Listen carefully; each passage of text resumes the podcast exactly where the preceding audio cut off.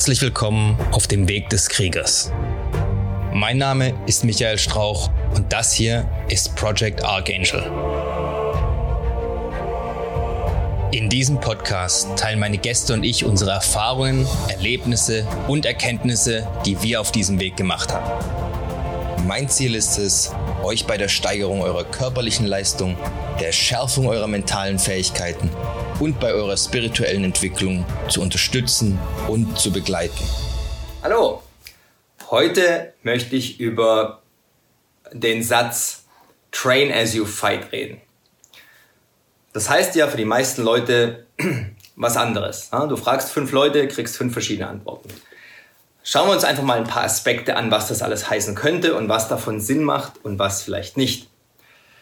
So, wenn man sagt, train as you fight, dann stellen sich viele vor, okay, wenn ich nicht nur auf der Schießbahn, sondern auch beim Fitnesstraining ja, ähm, bin und ich bin Soldat oder Operator oder was auch immer, muss ich da mit voller Plattenträger und allem Gedängel dran arbeiten. Zumindest mal Plattenträger. Ja. Sonst ähm, bin ich ja nicht ähm, ja, ernsthaft dabei oder sonst äh, konditioniere ich mich falsch oder was auch immer. Und das stimmt zum Teil. Ja?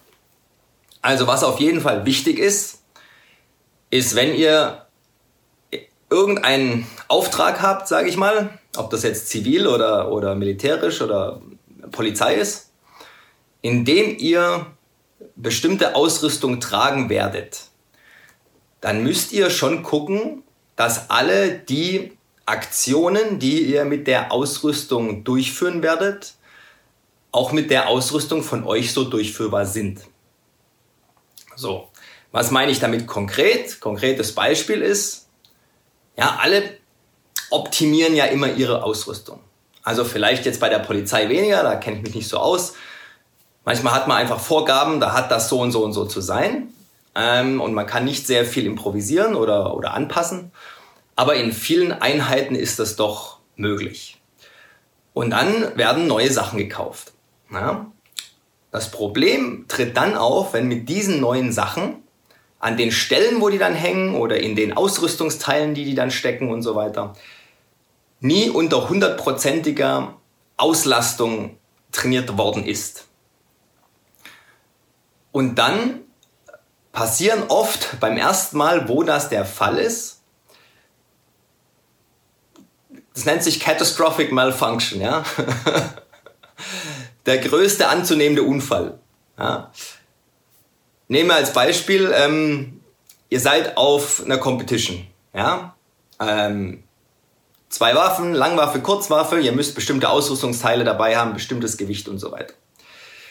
So, jetzt habt ihr euer Sach schön zusammengestellt, natürlich alles zu Hause und auf eurer Schießbahn, wo ihr mehr oder weniger statisch geübt habt oder mit kurzen Bewegungseinlagen, ähm, weil die meisten Leute haben ja nun mal keine militärische Schießbahn vor der Haustür, wo sie permanent üben können.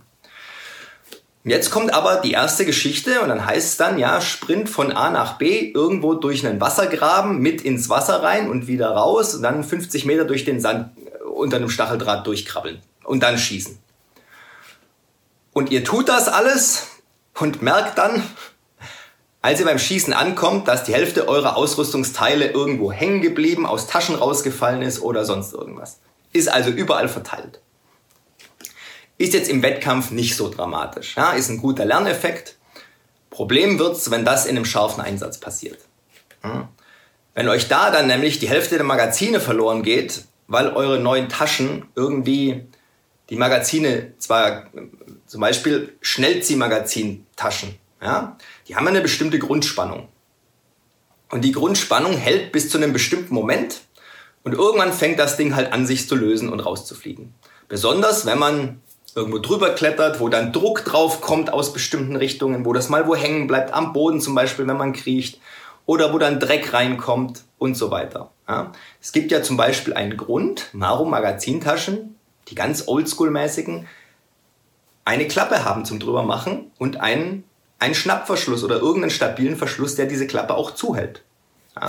Das kommt noch daher, weil wollte ich sagen Oma und Opa, aber es war eigentlich nur der Opa wahrscheinlich, damals noch irgendwo durch den Dreck gekrochen ist mit seiner Ausrüstung und zwar die ganze Zeit. Und da musste das so sein. Ansonsten hat das Gewehr nämlich nicht mehr geschossen, wenn man sein vollgeschmoddertes Magazin da reingeschoben hat. Dann ist es egal, wie schnell man das da reingeschoben hat. Wenn es nachher nicht schießt, schießt es nicht. Ne? So. Also, ganz wichtig, train as you fight.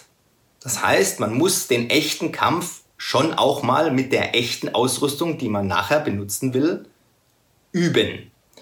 Und wenn es nur dazu ist, um zu sehen, ob denn auch jede Tasche und jedes Ding dann auch erreichbar ist zum einen und dann auch noch da ist, wenn ich es brauche, nachdem ich es einmal schön durch den Parcours geschleudert habe.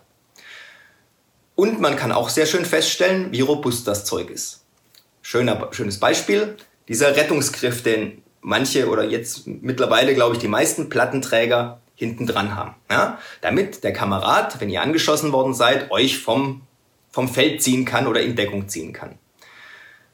Wenn man im Training das immer schön mit einer billigen Weste macht, sage ich mal, wird man relativ schnell feststellen, dass dieser Griff bei vielen abreißt. Besonders wenn man selber oder wenn der Kamerad, den man an seiner Weste zieht, ein bisschen schwerer ist und man ein bisschen Gas gibt. Das heißt natürlich, dass das Ding scheiße ist. Ja? Das heißt jetzt nicht, dass man es nicht zum Training benutzen kann, aber spätestens dann möchte ich doch mal wissen, ob zum Beispiel meine dienstlich gelieferte Weste so einen Zug auch aushält.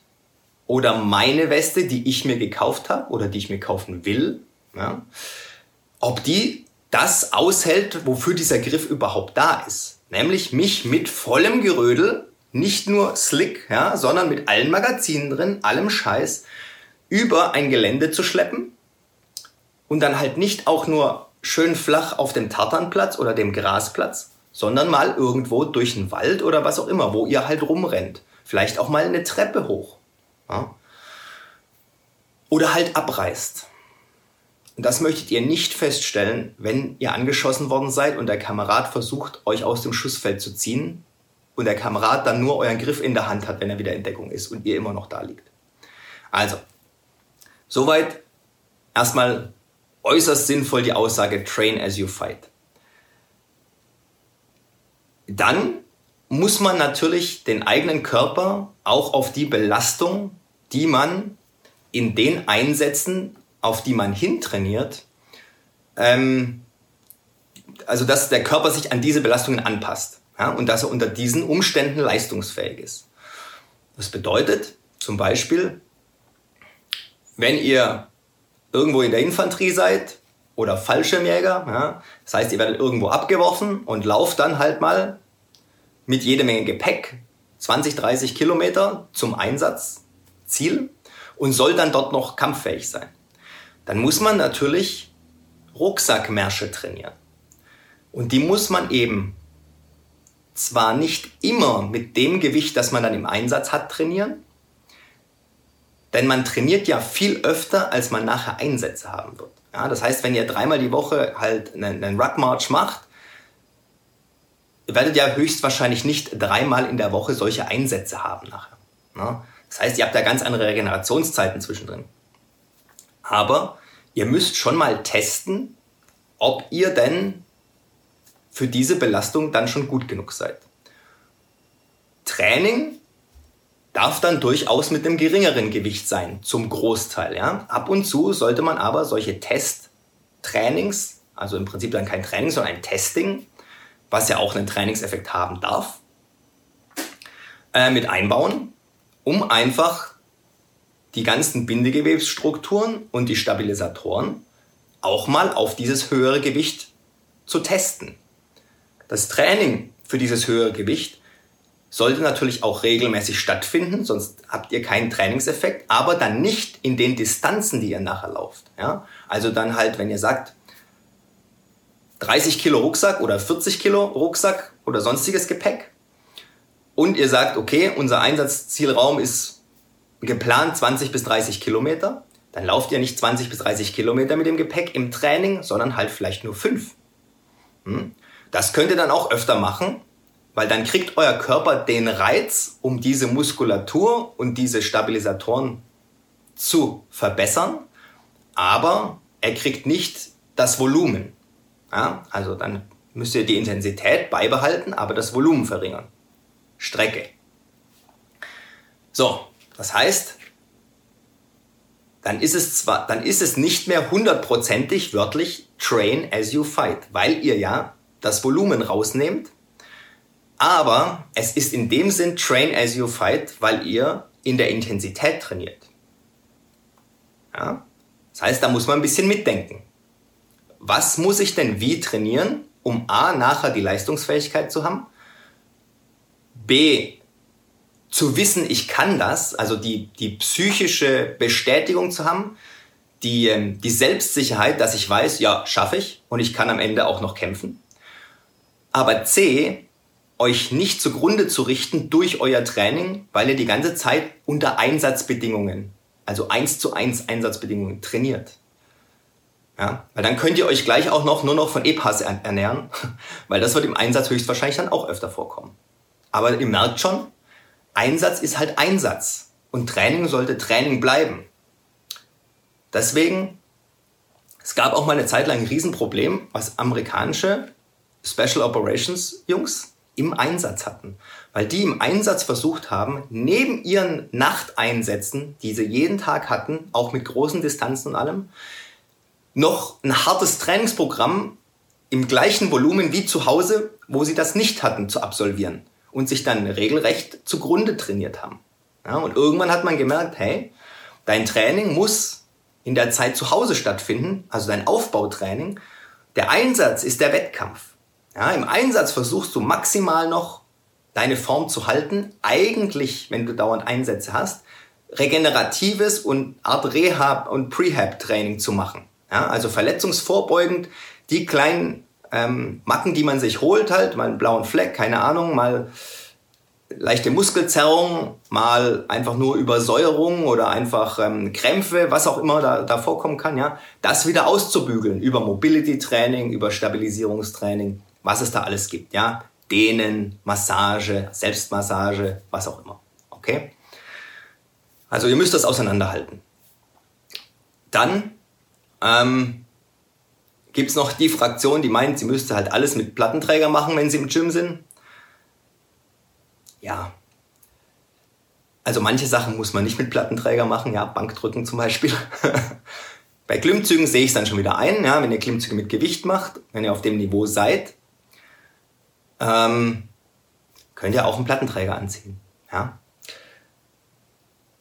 Ansonsten, ja, zu Train as you fight könnte man noch eine Menge sagen.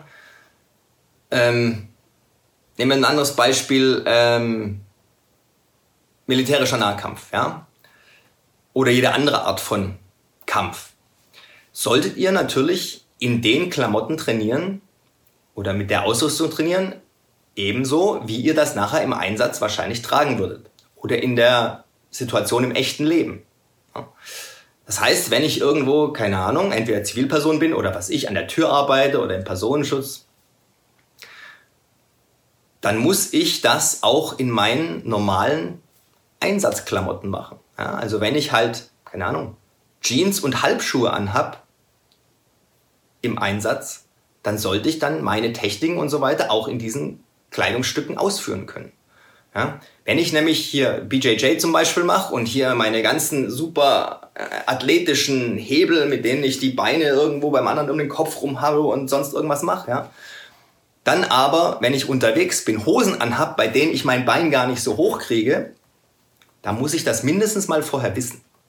Ja, und dass ich das auf dem Schirm habe und weiß, okay, was kann ich denn, weil im Training kann man das ja ruhig trainieren, ja, das macht ja auch Spaß und man findet neue Sachen raus und man arbeitet an der Beweglichkeit und so weiter. Und am Strand funktioniert's ja. Aber ich muss wissen, was funktioniert denn im Einsatz tatsächlich. Das gleiche mit, wenn ihr volles Gerödel anhabt. Also zum Beispiel, ich habe von äh, Tank Tots, also äh, europäischer militärischer Nahkampf hier aus Neuseeland erzählt.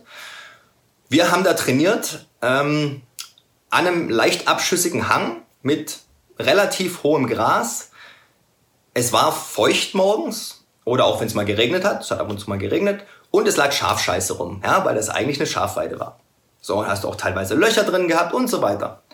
So, und jetzt musst du einfach schauen, funktionieren deine Techniken unter diesen Umständen. Und das ist ja noch harmlos. Und dann musst du gucken, funktionieren die unter diesen Umständen, wenn ich mein ganzes Gelumpe anhab. Also einen Rucksack mit 40 Kilo vielleicht. Ja, mein ganze Plattenträger, Pistolengürtel, was weiß ich, was ich alles hier dranhängen hab. So, und jetzt schauen wir mal, ob die Techniken, die du trainiert hast, ja, vielleicht Helm auch noch auf, ja, dann ist ja das mit dem Coverguard schon wieder anders. Funktioniert das alles? Und wenn ja, warum nein? Ja, und was muss ich vielleicht anpassen? Und sollte ich dann dieses Training vielleicht tatsächlich nicht immer, aber doch auch öfters mal mit vollem Gerödel anmachen? Ja, um eine Technik zu lernen erstmal, braucht ihr nicht euer ganzes Gelumpe anziehen. Da geht es darum, dass ihr entspannt seid, ja, weil unter Entspannung lernt man viel besser. Da braucht ihr euch nicht unter Stress setzen. Und jedes zusätzliche Gewicht erhöht nun mal den Stresslevel. Ist jedem klar. Aber ihr müsst dann nachher schon schauen, kann ich diese Technik umsetzen und worauf muss ich achten? Wie muss ich die vielleicht anpassen? Oder kann ich zum Beispiel sogar Teile meiner Ausrüstung positiv einsetzen, dass eine Technik leichter geht? Ja, ich wiege ja auch viel mehr. Wenn ich mich da auf einen drauflege und dann hier schön mit den ganzen spitzen Sachen aus dem Plattenträger über sein Gesicht drüber schramm, ja, hat das auch einen anderen Effekt, als wenn ich das hier mit dem Gi mache. Als Beispiel. Also es gibt ganz, ganz viele Beispiele, wo es eben sinnvoll ist und auch elementar wichtig ist, mal mit voller Ausrüstung zu trainieren. Und manchmal auch nicht nur einmal, sondern tatsächlich als Teil meines Trainings. Aber ich würde jetzt mal sagen, es gibt relativ wenig Leute, die das wirklich die ganze Zeit machen müssen oder wo das optimal ist, das die ganze Zeit zu machen. Was ich gerade schon gesagt habe, immer wenn man Techniken lernen will, dann ähm, ist es sehr sinnvoll, dass man in einem entspannten, stressfreien Zustand das macht. Es erhöht einfach die Lernfähigkeit. Ja, ich würde sagen, damit lassen wir es für heute. Fragen gerne wie immer unten in die Kommentare. Wer den Kanal noch nicht abonniert hat, ich sage es ja nicht jedes Mal, aber jetzt sage ich es mal wieder. Macht das doch bitte, es hilft mir weiter. Außerdem freue ich mich über neue Abonnenten. Und wenn jemand kennt, der sich auch für den Weg des Kriegers interessiert, macht ihn auf meinen Kanal aufmerksam. Umso mehr, umso schöner. Ja? Wir sehen uns morgen. Trainiert schön und habt Spaß dabei. Wenn es euch bis hierhin gefallen hat, dann dürft ihr mir gerne ein 5-Sterne-Review dalassen, den Kanal weiterempfehlen. Schaut auch gerne mal auf meinem YouTube-Kanal vorbei, Project Archangel. Ich bin auch auf Instagram, auch Project Archangel. Wenn ihr Fragen habt, könnt ihr mir an irgendeiner Stelle, wo es möglich ist, die Fragen gerne stellen. Ich versuche immer, die zu beantworten, soweit ich kann. Auf dem YouTube-Kanal findet ihr auch eine E-Mail-Adresse, also alles kein Problem.